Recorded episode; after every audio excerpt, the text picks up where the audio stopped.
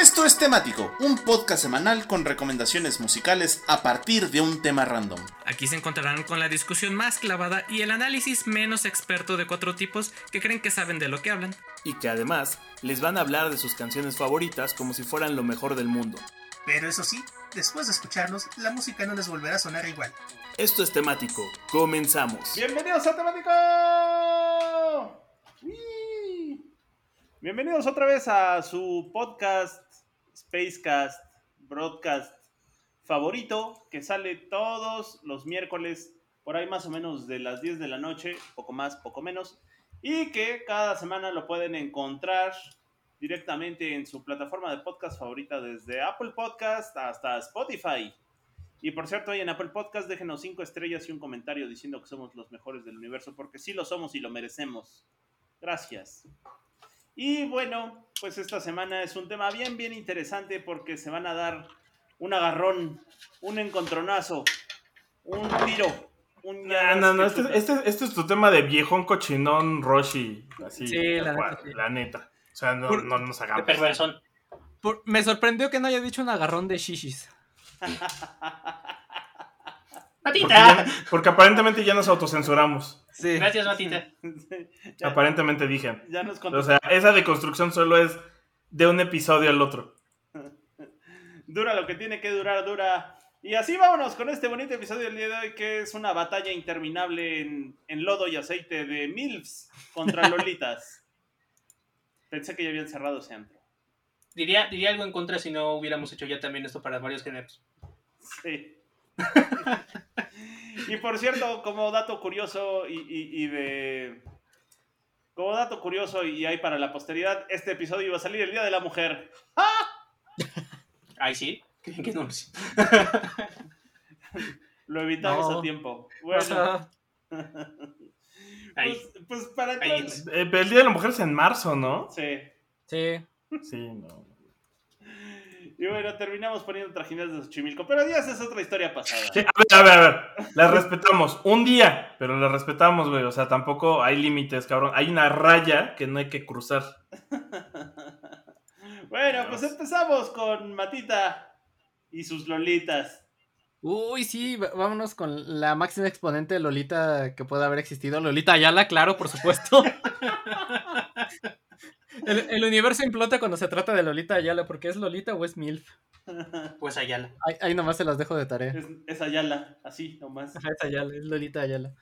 Bueno, pues resulta que eh, vámonos con Alice, que fue una de las primeras Lolitas como tal, y justo su canción Moa Lolita o Yo Lolita en, en francés, pues fue este primer sencillo eh, que se publicó en el año eh, 2000 y pues que se hizo muy popular en países de, de Europa como Francia, España, Bélgica, eh, Países Bajos, Ucrania, Grecia, Rusia, etcétera, ¿no? Italia y Alemania, que de hecho creo que ya habíamos comentado esto en su momento. Países como YouTube. curioso- Ajá. Que a- acá lo curioso es que de este lado del charco siento que pegó más la otra que fue la de Jean Marais o esa la del pescadito rojo, ya saben cuál. Pero en Europa pegó más esta de, de Moa Lolita, eh, que viene en el eh, disco Gourmandises, o no sé si es- esa sea la pronunciación correcta en francés.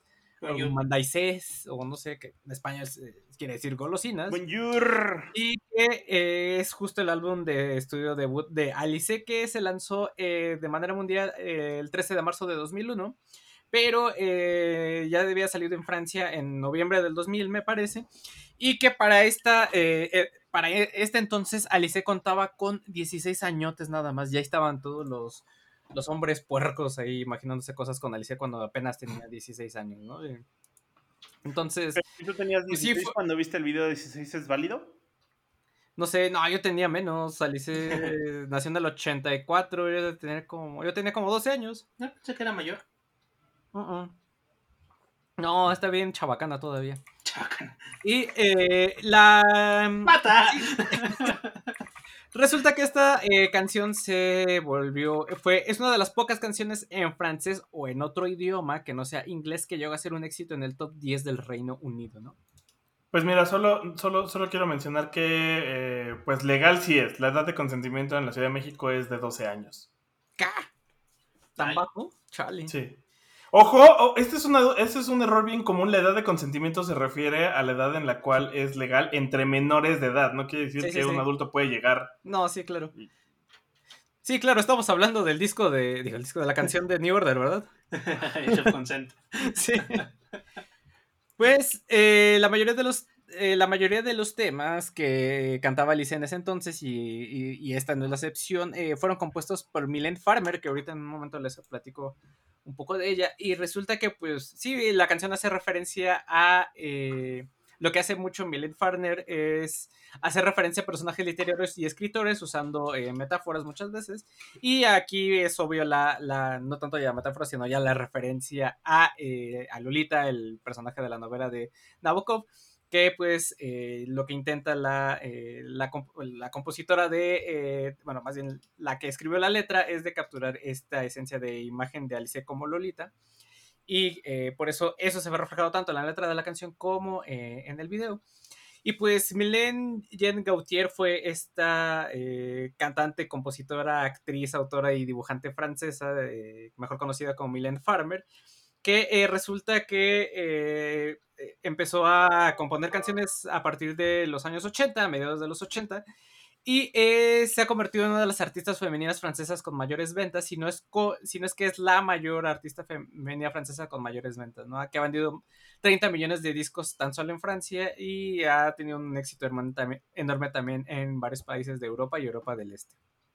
Que de hecho posee el récord femenino por número de discos de diamante para una mujer francófona. Ahí nada más para que se den un quemón. Yo no eh, tenía eh, conocimiento de la existencia de, de esta señora, pero eh, pues resulta que también le, componía las canciones a, bueno, le escribía las canciones a Alice, ¿no? Y justo hablando de- del videoclip, aquí se, también se denota mucho esta, esta referencia a la, eh, la novela de Lolita, porque pues Alice aparece en, en el papel de, de Lolita como tal, que pues, la primera parte eh, es- es- se escapa de, de un pretendiente, y le, le pide dinero y se termina yendo. Llega a su casa y su madrastra, este, que está teniendo la ropa, eh, se enfada, se enoja con ella y le grita, y le, le lanza una canasta con ropa mojada, y aparece también la hermanita, según de, de Alice, y las dos se van en un autobús, y la mamá intenta casarla, y no sé qué tantas cosas, ¿no? Pero sí, este, justo eh, después de esto, pues Alice fue considerada como una de las 100 mejores más sexys del mundo por la revista FHM. Y lo que comentábamos, actualmente ella tiene 36 años, todavía sigue siendo muy joven, creo que ya tiene un par de, de hijos, me parece. Y eh, pues sí, siento que este fue el como el boom de, de precisamente del, del género Lolita a principios del, del milenio, ¿no? Que, que justo eh, fue Alice la imagen de, de- de las Lolitas por, por mucho tiempo y lo que representaba este, ser una Lolita, ¿no? Ella lo encabezaba a, a la perfección en ese entonces. No estoy de acuerdo. Ya, exi- ya existía, ya existía, tengo 17 años de Rocío Durcal, mano. Desde hace mucho. Uy, pero eso era, pero eso era muchísimo más antes, mano. Pues eh, por eso. Sí, o sea, como que con Alice se volvió otra vez a, a poner en, en, pues sí, en el mainstream popular y aparte, pues que en ese entonces no se les conocía como Lolitas, ¿no? Hasta que empezó toda esta tendencia a partir de los 2000 de llamarles así a estas, a estas chavillas. Punto parcial. Punto parcial porque te, te- te voy, a, te voy a aplicar la de tu maroma del segundo segmento. Uy, sí, ese sí es maroma. ¿Vas? No va. ¿Sí vas tú? Ah, no, va no Moik. va Moik. Ajá. Bueno, pues mi, mi metatemático es de. Le respondo a Matita. Ese es mi metatemático. Pero te falló porque cambié la segunda. ¿Ah, sí? Maldito. Ajá. Sí, la cambió. Ay, chale. Pe- Pero, pero tu actitud sí es de tú qué vas a saber de Chabacana, chamaco pendejo. Ajá, sí, sí, sí. Tú dale con todo. Bueno, pues, eh, pues justo si Matita les habló de una Lolita francesa que es esta chamaca Alice, pues déjenme les presento una señorona, señorona talentosísima, cantante, actriz, modelo y demás. Es, Rocío Durcal. ah, pues tipo es como la Rocío Durcal francesa. Y vámonos con doña Jane Birkin, que estaba bien guapa en sus años mozos, y que es muy curioso porque en los 60 cuando inició su carrera, eh, pues si bien nunca fue considerada una Lolita per se, eh, pues sí empezó como en la edad de Lolita porque empezó en la, en la actuación y en la cantada desde los 15 años, pero ya cuando llegó a la mera fama, pues estaba entre los 30 y los 40, lo cual ya la hace que se le considere como MILF. Y bueno, eh, si ustedes no ubican todavía a Jane Birkin, no se preocupen porque por eso se las estamos recomendando. Y Jane Birkin es nada más y nada menos que una de las esposas de Serge Gainsbourg, pero eh, como, como, como toda buena francesa, o como todos buenos franceses, tuvieron hartas, No se bañan. hartas parejas y no, y no se bañaban, ¿verdad? Bueno, no sé, eso no sé, Ajá. pero sí tuvieron hartas parejas. Y eh, Jane Birkin es, es mitad francesa y mitad inglesa, entonces es anglo-francesa. Y les digo que empezó siendo justo eh, actriz, bailarina y, y- y cantante. Y es más o menos en la época, empieza ella a finales de los 60, pero es en la época de los 70 en donde conoce a Serge Gainsbourg. Y pues él, él todo Don Juan y ella toda guapísima, pues se terminan ahí enredando y hasta terminan teniendo una hija. En el 71 tienen a, otra chica también súper talentosa y también súper guapa, que es Charlotte Gainsbourg, la cual también canta. Y, y bueno, resulta que Serge Gainsbourg le ayudó muchísimo con su carrera porque le escribía las canciones, les escribía algunas, muchas, bastantes melodías, pero sobre todo les escribía la letra de las canciones a Jane Birkin. Y gracias a eso Jane Birkin pudo tener más o menos unos 20 o 30 años de, de carrera estable hasta que se pelean en los 90 por infidel- infidelidades de ambas partes, como bien franceses tenían que ser, y se divorcian. Sin embargo, como buenos franceses también, terminaron siendo amigos y, pues, este, amigos y padres compartidos por la hija que tenían en conjunto. Y Birkin pues sigue hasta, hasta la muerte de Gainsbourg, allá de, de principios, mediados de los, de los noventas. Y bueno, eh, Jane Birkin ahora ya es una señora ya grande, pero en sus años mozos no estaba de, de nada, nada mal ver. Eh, una de las canciones más famosas es justo la de Jetem Moin Moin non Plus, esta famosa canción en donde Serge Gainsbourg hace dos versiones. Una de las versiones es con Jane Birkin, la otra versión es con Brigitte Bardot. A- ambas eran sus novias, pero la famosa o la, can- o la versión original, por así decirlo, es con Jim Birkin. Y pues sí, es esta canción en donde hay gemidos y, y, este, deslices y, y sonidos lascivos. Y esos, y esos sonidos lascivos, pues los hace doña Jane Birkin. Sin embargo, no les voy a recetar esa canción, les voy a recetar otra que se llama Lolita Go Home, de su tercer álbum de estudio, que es evidentemente con el mismo nombre, Lolita Go Home. Y pues es una buena muestra de lo que hacía Jane Birkin eh, pues, por su cuenta. Digo, eh, con toda la musicalización y, y de Serge Gainsbourg. Y, y en esta ocasión con Philip Labro en, en la escritura de las letras. Pero la verdad es que eh, en estos, en la etapa de, de los 60s al 80s, a los 80s todos los discos de Jane Birkin valen mucho la pena porque tiene una voz eh, bastante sexy y un estilo bastante, bastante bonito a la hora de cantar. Así, o sea, sin caer en las burlas, sí es como decía Matita, es como una Rocío Dúrcal francesa, así bastante sofisticada. Y pues nada, ¿no? Vámonos con Lolita Go Home, del disco Lolita Go Home, de la señora Milf Jane Birkin. Y pues ya. Mira nada más. Pero, pero está entonces más como Lolita, no como MILF. Pues es que Ya, fue las dos. Aquí cosas. estamos compitiendo, chavos. No, no. No, bueno, Ya, Es es que elegir. es- ¿Es, ¿Es por su etapa de Lolita o es por su etapa de MILF? Milf. Uf. Es que Claro. evolucionan. Oigan, ¿qué no MILF se... no significa man I love fish? O sea... Hombre, amo el Eh, pescado. Por, por eso estamos hablando de personas que viven cerca de la costa. Costenita. Francia está en la costa. Bueno, pues yo les voy a platicar de la que creo que podría ser considerada la Lolita del momento. Sí. Sí, Es- estoy de acuerdo. Estoy hablando de Dua Lipa, eh, esta cantante que es, es británica, pero es albano-kosoverese, o como se diga. ¿What? Son estas personas que son, de al- son albaneses, pero son de la región de Kosovo. De Kosovo, ajá. Ajá. No sabía que eso era algo, la verdad.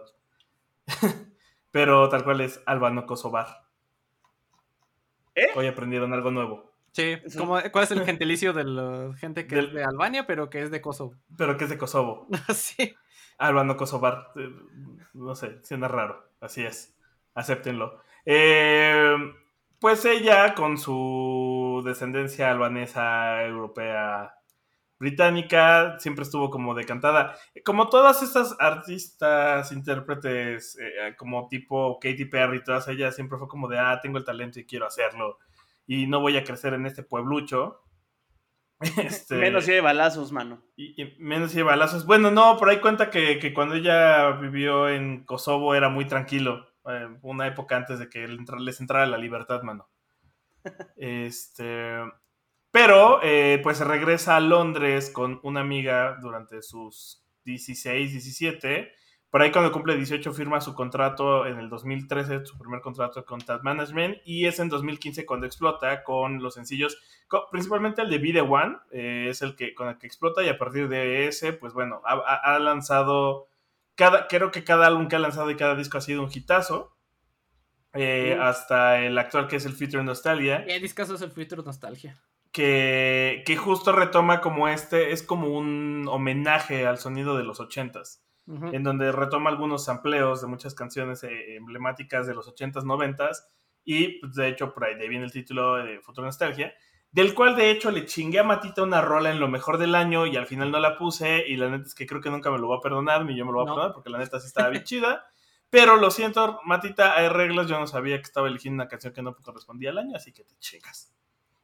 Mientras, eh, No. vamos a poner Love Again, que es esta canción que dice: Yo pensé que ya no me iba a encular, pero ¿qué crees? Que ya me enculé de nuevo. Básicamente, de eso se trata la canción. Y tiene un sampleo de Your Woman, De White Town. de White Town. Y la neta es que lo, ese es un gran uso de un sampleo, lo utilizan muy bien. Es un video un poco raro, muy eh, con mucho subtexto. Cuando, si lo ven, véanlo, recétenselo. La verdad es que yo les recomendaría que más que el playlist de Spotify, ahora sí busquen los videos, porque seguramente les vamos a recetar mucho de lo que, muchos videos que pues tienen que verse más que escucharse. Y pues listo, vas, güey. Hola, eh, sí, para este programa yo decidí hacer una lista de clásicos. Y empezamos con escuela japonesa entrando a esta hora como siempre. Y vamos a poner la primera canción de Garbage, porque está Shane Manson. Uh, sí. No sé si tengo que decir más. Lo que sí eh, tengo que decir es que sacaron un disco nuevo en junio que se llama No Cuts No Masters. Viene esta canción que vamos a escuchar que se llama The Creeps. Está interesante, está divertida. No sabía que Cheryl se había casado con, su, con el productor de los discos de Garbage. Lo que se entera uno cuando ve la Wikipedia. Quien se llama Bill Bush. Y pues nada, creo que ya hemos puesto mucho de Garbage, ya hemos hablado bastante. Siempre la misma recomendación de por favor, si no han escuchado el disco de Angelfish, escúchenlo. Está bastante cool. Es un disco pues muy de la época. Ella es de Edimburgo y pues Angelfish sí se escucha mucho más inglés. De hecho, Garbage se escucha como medio inglés, ¿no? Tiene como ese toquecito luego siento de Britpop. Y pues denle una checada a la banda si no lo han hecho antes. Si ya lo hicieron, pues, nunca es mal momento para volver a escuchar Garbage. Escuchen el nuevo disco, está re bueno. Y también me vengo enterando que salió en el 2008 en la serie de Terminator de Sarah Connor Chronicles. Ahora tengo que ver esa serie. Sí, era la primer Terminatrix. Así es que si me disculpan, voy a ir a ver la serie y los dejo con esta canción de Creeps de Garbage, que está bien interesante, escúchela. Tiene, está, está electrosa, está, está buena, me gustó mucho. 10 de 10. Y con eso nos vamos con el buen... Que sigue Matita. Ah, ya voy otra vez. Pues sí, Sí. vámonos con. La verdad es que no puedo dejar afuera esta. Na, canción. na, tus mamadas. Sí, es Tus. una maroma, pero. Ahí les va, porque. Pero me eh, vale. sí. Sí, sí, sí, lo reconozco. Es que sí, no podía dejar afuera esta canción porque siento que ejemplifica el espíritu de la lucha entre Lolitas y Mills, ¿no? Que es eh, eh, con este One Hit Wonder de Fountains of Wayne que se llama Stacy Mom, que pegó a por allá del año 2003, que esta canción se hizo súper popular y la banda eh, también se hizo súper popular, pero después, antes y después, pues ya no se supo qué pasó con ellos. Porque, pues, total, solo les pegó esta canción y ya, ¿no? Eh, que resulta que este ya era su tercer álbum de estudio que se llamaba Welcome Interstate Managers. Y el sencillo que se desprendió de este disco del 2013 es Stacy's Mom, ¿no? Que es este One Hit Wonder, que lo escribieron el bajista eh, Adam Schlesinger o algo así. Y, eh, No digas Chris groserías. Collingwood. Perdón, es que estornude. Salud. Gracias. Eh, pues resulta que el tema de esta canción se inspiró en un amigo del, del bajista Schlesinger que eh, cuando era joven dice que tuvo eh, que uno de sus amigos tenía un crush con su abuela. y que cada vez que iba a verlo el, el cuate este decía, oh, no, es que tu abuela está bien, está, estaba ardiente, que según le decía el, el compa del cuate este, ¿no? Y... Suena, suena de esas familias que viven en clubes de, tre- de. Perdón, en estos lugares donde llegan con casas rodantes. Y la abuela sí, seguramente sí, sí. tenía 30 años, mano. Sí, sí, sí, yo creo que no, la abuela no pasaba de los 40 y, y el, el cuate se acaba de onda así como, tú, es mi abuela, ¿no? Y, y así como que se sacaba de onda, pero pues después como que ya dijo, ah, ya X, ¿no? Ya. En Pero la abuela, la mano. canción. Ese es otro nivel. abuela. Sí, eso es otro ya nivel de, de MILF, ¿eh? Y eh, total que esta canción alcanzó el número 21 en el Billboard Hot 100, eh, lo que lo hizo en el hit más alto en llegar a, este de esta banda y ya pues, nunca más volvieron a tener un éxito de, tal magnitud. Y también entró en el top 20 del Reino Unido, Canadá y Australia. Que eh, por ahí hay un cover de una banda que se llama Bowling for Soup del 2011 y erróneamente se confunde que, que es de, de, ellos esta canción, pero no, la original es de Fountains of Wayne. Y eh, justo ya les platicaba la parte de la inspiración de la canción, que fue la abuela de, del bajista, que tenía un güey que dice, ay, tu abuela está bien sabrosa, casi, casi. Y eh, si han visto el video, lo, lo, tienen que ver porque pues es justo esta eterna lucha entre las MILFs y las Lolitas de las que estamos hablando aquí, ¿no? Eh, resulta que pues este, la madre de Stacy, eh, bueno, la Stacy's mom que sale en el video, que es Rachel Hunter, que es una modelo neozelandesa, muy guapa por cierto, eh, pues sale ahí nomás haciendo como cosas y el chico del protagonista de la, eh, del video y sus amigos, pues nada más se le quedan viendo, ¿no? Así con, con la cara de, ah, no, mano. Entonces está curioso porque pues está Stacy que pues intenta como buena adolescente eh, llamar la atención de los chicos de su edad para que la pelen y la vean y, todo el rollo, pero pues los chavos la neta están más interesados en la mamá, ¿no? Y la, está muy, el video pues está muy inspirado en estas como comedias románticas de estudiante, estudiantiles de, del cine, porque de hecho parte del video eh, se parece mucho a una película que se llama Fast Times at Richmond High o Picardías Estudiantiles en Latinoamérica, como le pusieron, que no sé de qué vaya la película, pero pues, se ve que es una comedia de estas que les platico, como comedia eh, de, de, chicos de prepa. Y eh, pues sí, la canción tal cual es un Lolitas contra Mills, ¿no? Eh, donde pues sí, las... Por un lado está, cuando ves a esta morrita que está guapa, pero después ves a su mamá y ves que también estás muchísimo más guapa, igual que guapa, ¿no? Y dices, ay, que no sabes con cuál de las dos quedarte. Entonces, si, si hablábamos de que Alice fue el, el, la bandera de las Lolitas en el año 2000, Stacy's Mom fue la bandera de las MILFs en, más o menos en esos mismos años también. Y eh, pues nada, vámonos con el Moik. 6 de 10. Gracias. aquí, aquí por algún motivo la canción que iba antes de la que les voy a contar yo estaba la queridísima Dolly Parton, por motivos que no voy sí. a averiguar. Ay, porque sí. Uy, no, te humilló, güey, te humilló, pártale la cara. Y bueno, pues yo voy a poner a la Mailisauria. A la, Ma la Mailisaurus. A la Mailisaurus. En su época, antes de que se volviera. Es que eh, igual lo que. Antes lo, de que se volviera tía, tía destrampada. Sí, como, como este ya no puede ser el metatemática del Le Respondo a, a, Matita, va a ser mi metatemático de eran Lolitas y se volvieron MILFs. Punto. Mm, de, de, me respondo yo solita. de me respondo yo solito. Porque evolucionaron. Sí, porque evolucionaron. Y, y, y, bueno, pues ustedes ya conocen a Miley Cyrus, que en un momento era medio Lolita el asunto, pero cuando le rompieron, pero ¿cuál, ¿cuál, es el punto de quiebre? El punto de quiebre es justo aquí. ¿Qué le rompieron? Termina la frase, por favor. Sí, por favor. Le rompieron el corazón. Y aquí el punto de quiebre es justo este de Malibu, que es la canción que vamos a poner, porque es donde se casó. Y el matrimonio le arruinó la vida. Y después de que se casó y se divorció, entonces se volvió esta señora de voz aguardientosa que vende bienes raíces justo ahí en la playa de Malibú y que ahora es esta tía que se revienta con todos y lo pueden ver en sus últimos discos y videos. Ahí es el quiebre. El quiebre es justo este punto en Malibú, que es esta canción donde habla tal cual de cómo eh, estaba justo muy ilusionada con Liam Hemsworth, también conocido como el hermano de Thor, pero después le rompió el corazón y pácatelas, que ahí se va para abajo. Curiosamente, si ustedes ven el video de Malibu, es, es la Miley Cyrus, creo que de las más guapas de toda su etapa. Ya había dejado de, de meterse cosas. Pues es que resulta que el, el marido le salió panista y católico, mano.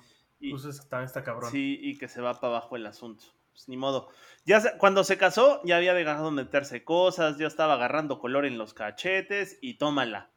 Que rompen, le rompen el corazón y pues, pues quizás, solo quizás, gracias a eso ahora tenemos esta Mailisauria empoderada. eh, y, Pe- y- pero, pero es que justo no, no- no es que, no es que ya se estuviera recuperando. O sea, parte del desmadre era que, que tenía que comportarse en sociedad. Entonces, parte del desmadre de que lo dejó fue ese. De que este güey le pedía que fuera una dama. pues es que ya la conocía como era, ¿para qué quería cambiarla, oye? Sí, ya sabes madres- cómo me pongo, ¿para qué me invitan? Ajá. Pues mira, no, más o menos, porque era niña Disney. O sea, Sí, de era Hannah Montana, ¿sabes? De O todas sea, maneras se podía echar desmadre con ella. Y se ve que todavía se puede echar desmadre con ella. En muy buen plan.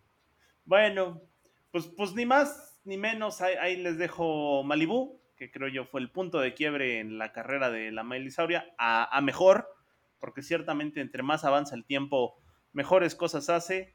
Y este. Y pues nada, ¿no? El, el disco es el Younger Now, que curiosamente es un disco que le tiraba mucho a ser medio country, tenía una imagen muy de Dolly Parton en esa época, la Miley Cyrus.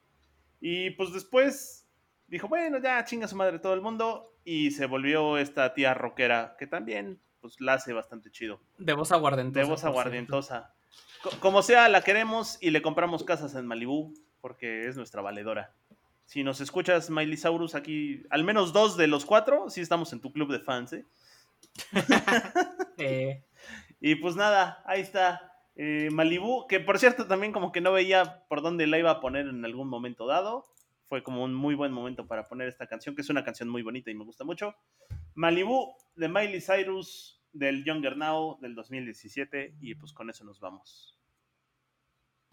Ok, yo solo quiero agregar que eh, sí, Malibu podría ser su punto de quiebre, pero ya lo habíamos puesto en otro temático. The Sky es su respuesta justo al no nací para hacer una Barbie, cabrón. Sí, Ah, yo, yo me rasco Pito. sola. Ah, Sí, sí, exacto. Este, Y háganle como quieran. Y háganle como quieran. El... Pero bueno, ya dejando de lado. A Malices, vamos a poner otra de sus compañeras, chica Disney, que además estuvo, dato, curioso, ha tenido colaboraciones con Dua Lipa, que hablábamos antes, y eh, tiene ahí un punto de contacto, un punto en común de... Este... Con, con la que vamos a poner en el siguiente segmento. Entonces, pues estoy hablando de Selena Gómez. Selena Gómez, que además está curioso porque Se- Selena Gómez tuvo todo este momento de ascenso enorme durante su época loca de. de. ¿Cómo decirlo? En su época de Justin Bieber. en donde tuvo esos videos donde iba creciendo y así, la la la. Y luego, pues vino la enfermedad donde, ¿qué creen que esta vez sí fue lupus? y la operaron y como que se salió de los, de los spotless y así, y luego regresó e hizo esta colaboración, que además este es plan con maña porque les voy a recetar a Selena Gómez, pero con las de Blackpink además. uh, Con, ah, con- qué- con- con esos cuerpos y caderas que son irreales, mano, la verdad. Entonces creo que esa es mi, mi buena respuesta del lado de las lolitas contra las mils que puedan poner, chavos. No, sí, Eh, hay, hay dos las matas. So- Sobre todo eh, las de Blackpink. Sí. vamos a Pues poner... están irreales. Va- Vamos a poner Blackpink y Selena Gómez con Ice Cream. Eh, es esta rola con la que regresó. Y saben que yo la recuerdo mucho porque eh, eh, creo que con una amiga que es doctora estábamos un día cenando en un lugar de alitas y estaba la de Get It, que es previo a que operaran a Selena Gómez. Y me dice: No, no, o sea, en la vida va a volver a tener ese cuerpo y esas caderas y esa cintura que tenía en ese video porque pues la enfermedad te deja bla, bla, bla, bla, bla. Y justo salió eh, Ice Cream y fue como de cómo la veis, cómo la béisbol, mira. Eh, ¿qué hubo, Sí qué lo hubo, logró. eh? ¿Qué hubo? Eh, y pues Selena Gómez también es esta chica Disney que actualmente tiene 29 años y que también ha pasado, igual que Miley Cyrus, como, como esta etapa de ya no, ya no voy a estar siguiendo tus pendejadas porque sí vivió una relación muy tortuosa con, con Justin Bieber. Este, y creo que su última respuesta fue este video que dice Lose You to Love Me, que hizo además grabado con solo iPhones. Eh, que ese fue como su, su, su gran eh, respuesta artística. Y pues con eso eh, vamos con este Matita de nuevo. ¿Qué hubo? Pues me he, estado, me he estado dando cuenta que han estado poniendo muchas eh, lolitas, y muy lolitas y todo lo que ustedes quieran, pero vámonos con la reina de la, una de las reinas de las MILFs, chingada, ¿cómo no? Estamos hablando de Cherry Belief, que... ¡Ay!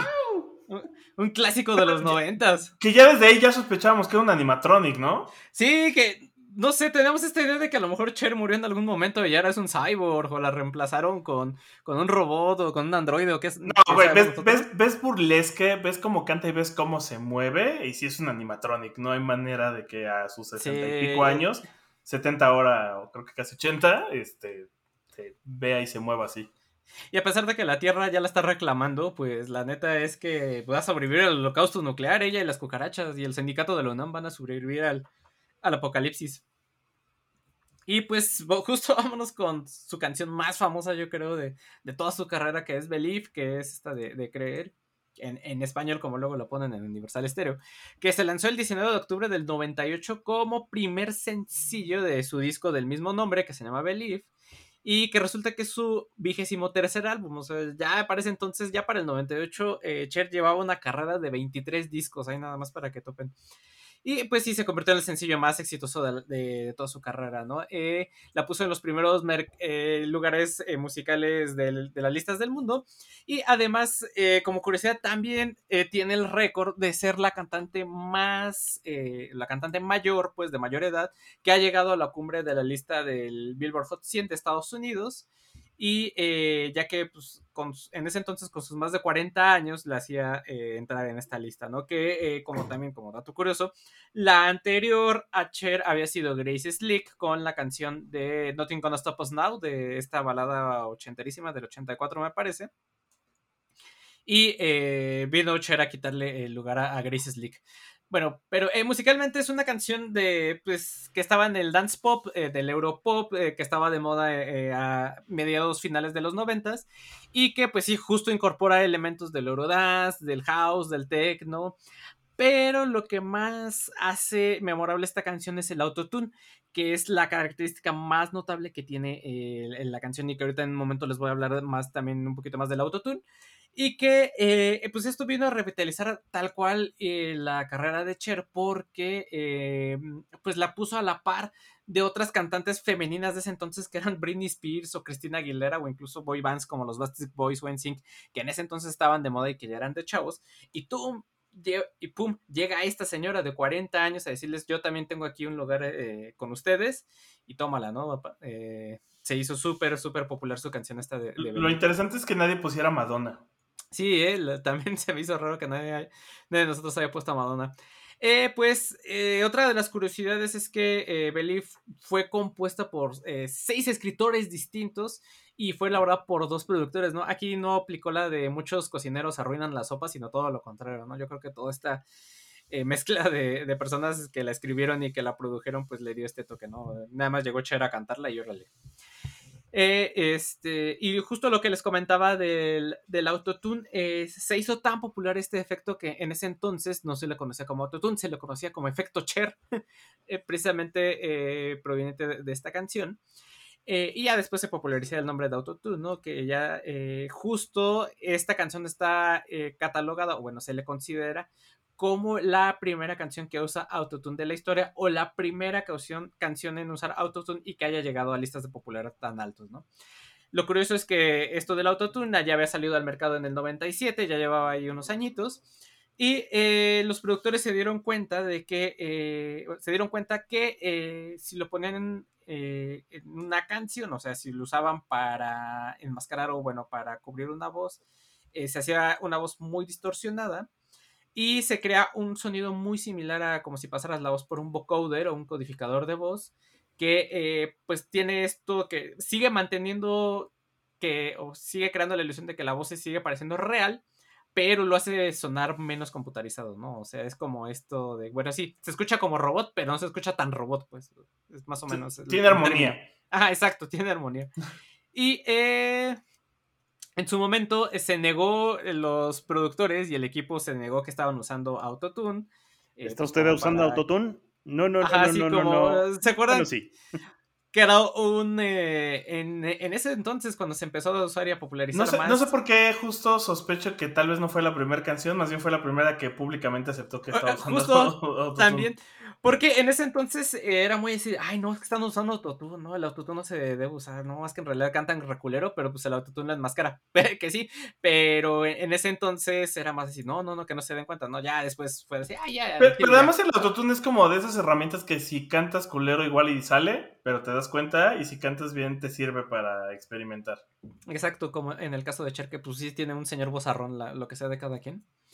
Y eh, eh, pues sí, para lo- los chavitos y para los Gen Z que nos están escuchando, pues resulta que la carrera de Cher se remonta a- hasta los años 60, imagínense, ¿no? Desde entonces está Cher dando lata en, en este mundo que al principio estaba formaba parte de este dueto con su productor que era Sony y Cher, y después se casaron y después se pelearon y cada quien jaló por su lado y después toma, la Cher vuelve a triunfar en los 90 ya como esta reina MILF por excelencia, ¿no?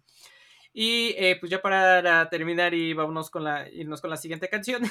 Toda mi vida viví engañado, pensé que la canción decía Do you believe in love after love? O sea, algo así como crees en el amor después del amor, pero dice crees en la vida después del amor, ¿no? O sea, Do you believe in life after love? Pero igual por lo Sí. menos del autotune no le, no le entendía mucho. Yo solo quiero decirte que quién más podría ser la mamá de Meryl Streep. Uy, sí. Y, y- Sí, y lo más ¿eh? cabrón es que creo que se llevan como dos o tres años. Sí. También señorona la Meryl Streep que pudo haber entrado aquí con alguno del, del soundtrack de, de Mamma Mía. Ay, no sé, la neta sí no cantaba. No, tampoco a Pierce Brosnan, ¿eh? pero... No, ahí la única que cantaba era Amanda Seyfried. Ah, no, es que ella sí, sí es de... Sí se la rifan A, musical. a ella sí la pude haber puesto en Lolitas, man. Sí, sí, sí. Pues bueno, vámonos con el buen... ¡Ay! Justo una de las que estábamos hablando. Ajá. La genial y controvertida y otra vez que invoca y por favor, liberen, liberen, liberen a Britney y a Palestina. Oye, es sí, el por único favor. que pedimos. Neta, neta sí está bien indignante y triste esa Sí, situación. sí, sí. Leave sí, Britney la- alone. Ajá, exacto. Y, y serio, ¿eh? Porque sí, ya a estas alturas está, está bien gacho ese, ese caso, pobrecito de la, de la Brenda Pues Esparza. sí, que, que, que a sus 30, a sus, ya tiene 30, ¿no? Pues No, que sus, tener 40 y algo. Sí, a sus ya 40 y algo que su papá siga determinando casi casi hasta el control, su control de natalidad y todo eso sí ya está súper pesado. Sí, no, está muy gacho. Ah, no, 39 años. Mira, justo. Pues sí, o sea, sí, sí es, es, es, es verlo de esta manera. Es como si el papá de Luis Miguel siguiera siendo su manager o el papá de Michael Jackson siguiera siendo su manager. Así de feo está el asunto. Sabiendo todas las chingaderas que les hicieron. Sí, sabían todas O el las papá de Selena sin- y si Selena no hubiera muerto. Igual. Bueno, pero el papá de Selena no le hacía tantas chingaderas, ¿no? O sea, sí la exprimía, Ah, pero... Mira, de que no se supone... Pero, pero, bueno, es que, es que ese es otro tema que algún día abordaremos porque ahí es toda la familia, ¿no? Sí, ahí era toda Sí, la pero pues como la, la que tenía más talento era Selena, pues era la que más le exigía. Pero, pero también los hermanos, no sé. No, está, está cabrón. Las historias de abuso en el medio del espectáculo están tan cabronas. No sean famosos, amigos. Sí, no, no sean famosos, porque nada más los van a querer por su dinero y su fama. No por ser feos, como No nosotros. por sus caritas todas feas como nosotros. Exactamente. Bueno, pues vámonos con Brenda Esparza y esta bonita canción que la catapultó al éxito sin precedentes de su primer disco. No, me iba a decir quién es Brenda Esparza, güey. ¿Es hija de Lupe Esparza o qué? Es, es cantante de los vikingos del norte, güey. Estaría bien chido. Vámonos con Britney Spears y esta canción que es Baby One More Time. Que esta, esta ya, ya pasó a los anales de la historia. Este es un himno generacional. Ay, grosero, no le digas eso. Este es un himno generacional, es un himno de mi generación. De una cantante artista que en su época, en mi generación, era Lolita y que ahora, eh, bueno, no sé si decir si es mil, porque la verdad es que sí acabó bien mal. Pero bueno, ahí está. No, no, güey, sus últimos videos eh, le ha echado ganas. Mm, Sí, o sea. Hay gusto para todos. Bueno, pues en sus buenas épocas, Baby One More Time fue la canción pop eh, non plus ultra. Estamos hablando de aquellos años de 1999. Uf, sí. Era la canción pop por excelencia. Baby One More Time, que si ustedes pueden ver este bonito documental que se llama Esto es Pop, que ahorita está en Netflix, y no lo estamos promocionando nada más por promocionarlo, y nos deberían dar dinero. Llevan como, como tres episodios que lo mencionamos. Sino porque Ya, sí- ya te sí voy a cobrar, bueno. cabrón. Es tu pedo. Si, si, si Netflix te pagó o no, esa es tu bronca. Yo ya te voy a Ya cobrar. te voy a cobrar. Bueno, véanlo porque sí está chido. Y nos habla que esta bonita canción es nada más y nada menos de origen sueco, sí, porque los productores son un trío de productores suecos talentosísimos que formaron a superestrellas pop como a los Backstreet Boys y como a NSYNC en su momento y pues como a la, Brin- a la misma Britney Spears que no se quedó fuera de esa movida del pop noventero y que quizás Que tiene sentido, ¿no? sí hace, hace Porque, pues, en ese- sentido.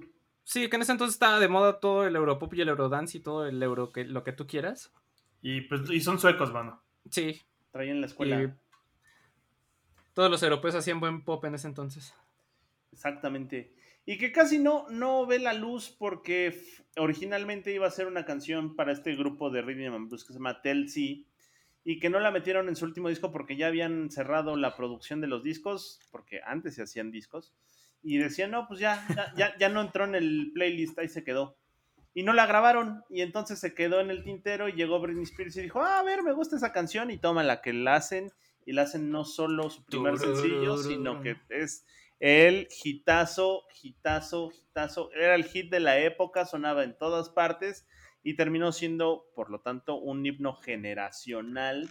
Porque además para toda la banda que teníamos, que íbamos en la secundaria en esa época, en la secundaria preparatoria en esa época, Ajá. este, pues estaba bien Lolita, la Britney Spears, y en su video salía de Lolita, salía haciendo coreografías en una eh, secundaria preparatoria de Estados Unidos, eh, que se notaba que era como medio de corte católico y, demás, y pues estaba ahí en el alucín de quererse ligar al chico guapo. Y pues, pues nada, la historia, ahora sí que no tengo que recomendarles esta canción porque la historia le ha hecho justicia, una justicia que realmente se merece y es eh, probablemente el más grande éxito de Britney Spears y es una de las mejores canciones pop de toda la historia y que se llama Baby One More Time, aunque en la letra dice Hit Me Baby One More Time, le cortaron el Hit Me porque mm, decían que era un poco ambiguo y que a lo mejor hablaba como de dar nalgadas o de sadomasoquismo o incluso hasta de violencia familiar y nada más se quedó el Baby One More Time y pues nada, de ahí para la posteridad, el primer gran super éxito de Britney Spears, Baby One More Time, del eh, disco debut Baby One More Time de Britney Spears, de 1999, una de las mejores canciones pop de todos los tiempos y un himno generacional para todos aquellos que crecieron a finales de los 90, principios de los 2000. Y con eso, pues vámonos con la siguiente canción. Y como fíjate, dijera- Fíjate, Matita, que, hay un chismesazo, ¿eh? A ver, a ver, a ver. Bueno, aparte del. Liberan a, liberan a. ¿A Britney. Este, de la hermana, mano. Ah, sí, sí, sí. ¿Qué pasó con ella? Pues miren, saben que eh, la hermana. Era Zoe, un- ¿no? Sí, Zoe, que tenía Ujú. la Zoe 101, que era producida por este vato. El Se de me los fue ahorita patas. El de las Schneider. patas, exacto. Dan Este es Schneider. Dan Snyder, que es el productor de muchas series de Nickelodeon, de iCarly, de Drake y Josh, y de esta, y que dicen que tenía como actitudes bien rarillas, Sí. y el rumor era que el hijo que ella tuvo era de él. Ajá. Ajá. Sí, pues sí, bueno, sí, sí, me sabía eso. Pues hace, hace una semana o dos, la, la morra subió un video con la hija, así como exponiéndola demasiado, aplicando las bellas prácticas de su papá. Y este, y diciendo que iba a haber un reencuentro de Soy 101 y que hicieran como. hi- Hizo una tipo, tipo patrón, donde les daban así de que dieran una lana y les iba a llegar memorabilia de Soy 101 y que iban a ver el primer episodio y que tome la que no existía ni madre que nada más había como dos o tres miembros del staff de Soy 101, pero que todo fue choro y que ya se chingó la lana y que también está usando la hija como puede. O sea, la, la hermana se, se jineteó la lana y Sí, está explotando a la pero, hija. pero así, el, el- el- chisme ram- el, el chisme recurrente ha sido que sí quedó piradita después de todo el tema del embarazo juvenil, porque lo tuvo que a los 17, 16. Sí, toda la serie estaba. La de Zoe estaba en todo lo que da, ¿no? Cuando se embarazó. Sí, por eso la, la terminaron abruptamente. Ajá. Sas. Ajá. acá en momentos de chismes. Chisme tal cual. No, yo nada más lo único que iba a decir es que como dijo Martín Rica, enamorado de Britney Spears, enamorado de sus blue jeans. Ah, pues era de esa época. Sí. Justo Oigan. para complementar lo que decía Moik. Ajá. Pues, pues me los voy a chingar al final, porque a- a- creo que las Lolitas está chido, pero creo que no, hay- hay- creo que las Bills van ganando y con esto vamos a cerrar para decir, es, es MILF, mano, más que Lolita. A ver. Y pues voy a poner a Shakira, mano, ¿cómo ven? A Shakira. Shakira, Shakira. Eh. Shakira, chiquita, y digo chiquita porque está chiquita. Mide, tiene Sí. arena. mide- mide- mide un matita, más o menos. Sí, a una sana distancia. Mide un metro cincuenta y siete. Sí, sí, ah, sí. Estoy un poquito más alto, pero sí. No manches, Sí, yo pensé sí. que estaba más alta. No, no, no. De hecho, hay un, hay, hay un, ella hace un cameo en Los Hechiceros de Waverly Place con Selena Gómez, que en teoría es el tío que se hace pasar por Shakira, pero pues sale Shakira. Y de repente cantan en conjunto. Y en esas épocas, eh, Selena Gómez ya estaba tantito más alta que, que Shakira, mano. Ajá. Y pues Selena ahí tendría que sus 14, 15 años. Ya creció esta chamaca, la conocí pirinolita. No, no, estaba chavito, chavito, le gustaba Peppa Pig. Oye, y yo no me sabía que además esta sí es el ejemplo de Milf porque eh, su esposo, Gerard Piqué, Ajá. El que por cierto se volvió meme en estos días, eh, tiene, tiene, Sí. tiene, tiene, tiene, tiene 10 10 años menor que ella. O sea, él está en sus 30 y algo y Yeah. ella tiene, ya va para los 40. Entonces sí, ese, sí es el ejemplo totalmente de, de, de- de MILF, como con, con todas las letras. Y pues Shakira es esta actriz, esta cantautora colombiana, letrista, instrumentalista, que además se me hace muy gracioso porque en, en- en los meses en los que andaba viendo videos de reacciones del inglés este que les dije que estaba cagado, eh, veo algunos de los videos de Shakira eh, viejos y le hace, ah, sí, es como una Alanis Morissette. Ah, sí, hace como que toca la guitarra y todo el mundo así como, no, güey, toca la guitarra y toca la batería y toca un chingo de instrumentos y habla un chingo de idiomas y pues sabe un chingo de cosas Shakira, cabrón. Eh, Sí. Y creo que sí es un ejemplo de un artista muy completo en cuanto a todo. Creo que también ha, ha- ha permeado mucho este mame de que era más, más real eh, en los 90, ¿no? Cuando era más joven y cuando hacía estas letras de decir que no le gustaba el fútbol y, se ba- y no se bañaba los no, domingos. Los domingos, ajá. Pero la realidad es que también si ves su evolución musical, sí existe una evolución y sí existe un sonido mucho más, mucho más complejo en, en- en los últimos discos. Yo creo que Empire siempre ha sido un- uno de mis mejores ejemplos de, de- Es una canción mucho más compleja y mucho más producida. que que Rolón, hacía mano. cuando Estaba en los noventas. Y para esta ocasión, para que vean nada más cómo va el asunto, y por eso les digo que vean los videos más que escuchar las canciones, vamos a poner Care Like Me, que es una colaboración con los Black Eyed Peas, que salió el año pasado, en donde sale como en este trajecito de aerobics ochentero. Haciendo zambiña mientras. Ajá, exacto, con esos movimientos que no sé de dónde chingados se saca. Y ese, Sí. y ese sonido como de gata de. Una loba el armario. Ándale, algo así. Y pues nada más para mencionar lo de Piqué, pues sí se volvió meme en la semana porque eh, pues el, el hombre subió una foto de su hijo hace unos años donde sus primeros hijos se las puso así como de, ay, qué emoción, mi hijo. Ajá. Y, y en estos días que se dio el anuncio de que Messi se iba del Barcelona, escribió una carta kilométrica de despedida para su compañero de, del De trabajo, básicamente. ajá. Sí, esa- la carta de amor que le escribió, sí fue así de no manches. dude". Cuando escribes bueno a tu hijo, cuando le escribes a tu amigo de- del fútbol. Bromance Ajá. le dicen. Exacto. Y pues yo creo que con eso podemos declarar que las mil rulean más que las lolitas. Sí, fí- fíjate que estuvo curioso porque pensé, empezaron con todas las lolitas, pero cerraron más fuerte las milfs, ¿no? Sí, sí, sí, precisamente. Y pues listo, llegamos al final de un episodio más, chicos, despedidas. Escúchenos en su plataforma favorita y aunque no nos oigan en Apple Podcast, entren ahí, déjenos cinco estrellotas y sus comentarios porque eso nos hace llegar a más gente a la que podemos exasperar. Y por, Por favor. entren a facebook.com diagonal temático MX, que es nuestra, nuestra onda acá como del Facebook, y al Patreon, y pues, pues ¿por qué unos tacos, no? Y, y, pues, los queremos y nos solemos. Sale, bye. Bueno, bye. Cuídense. Esto es una producción de La Hora Bizarra.